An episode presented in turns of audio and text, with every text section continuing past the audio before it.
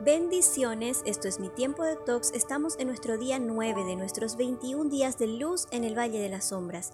Para atravesar este trayecto, nos aferraremos a la fuerte mano derecha de Jesús, quien nos mantendrá seguros. Nuestra cita de hoy es el trayecto del temor.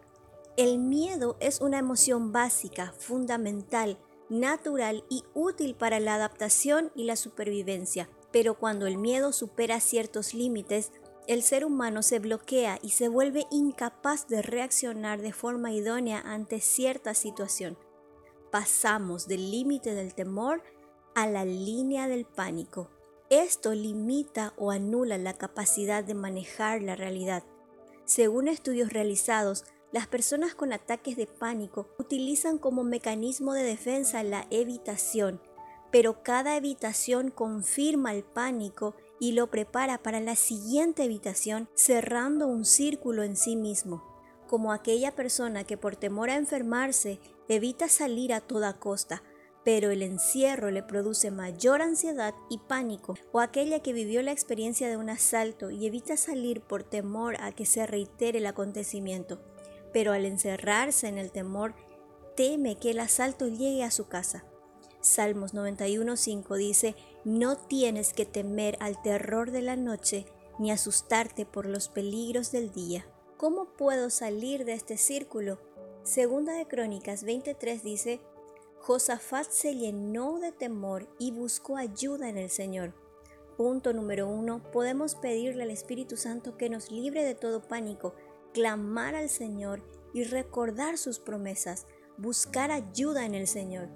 La Biblia nos narra una historia asombrosa e inspiradora acerca de Caleb, quien fue elegido con otros once, entre ellos Josué, para reconocer y espiar la tierra de Canaán.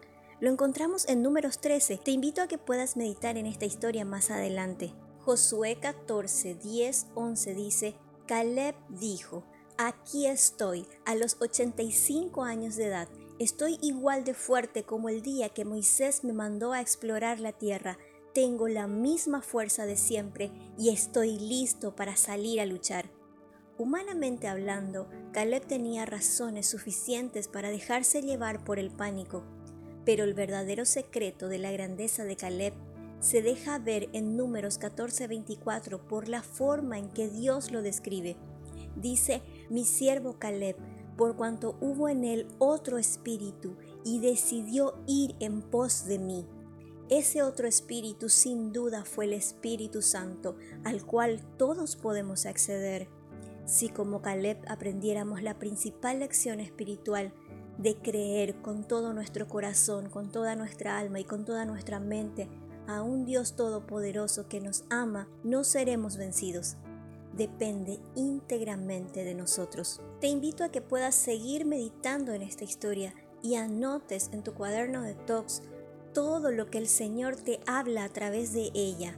Recuerda Isaías 41:10, no tengas miedo porque yo estoy contigo.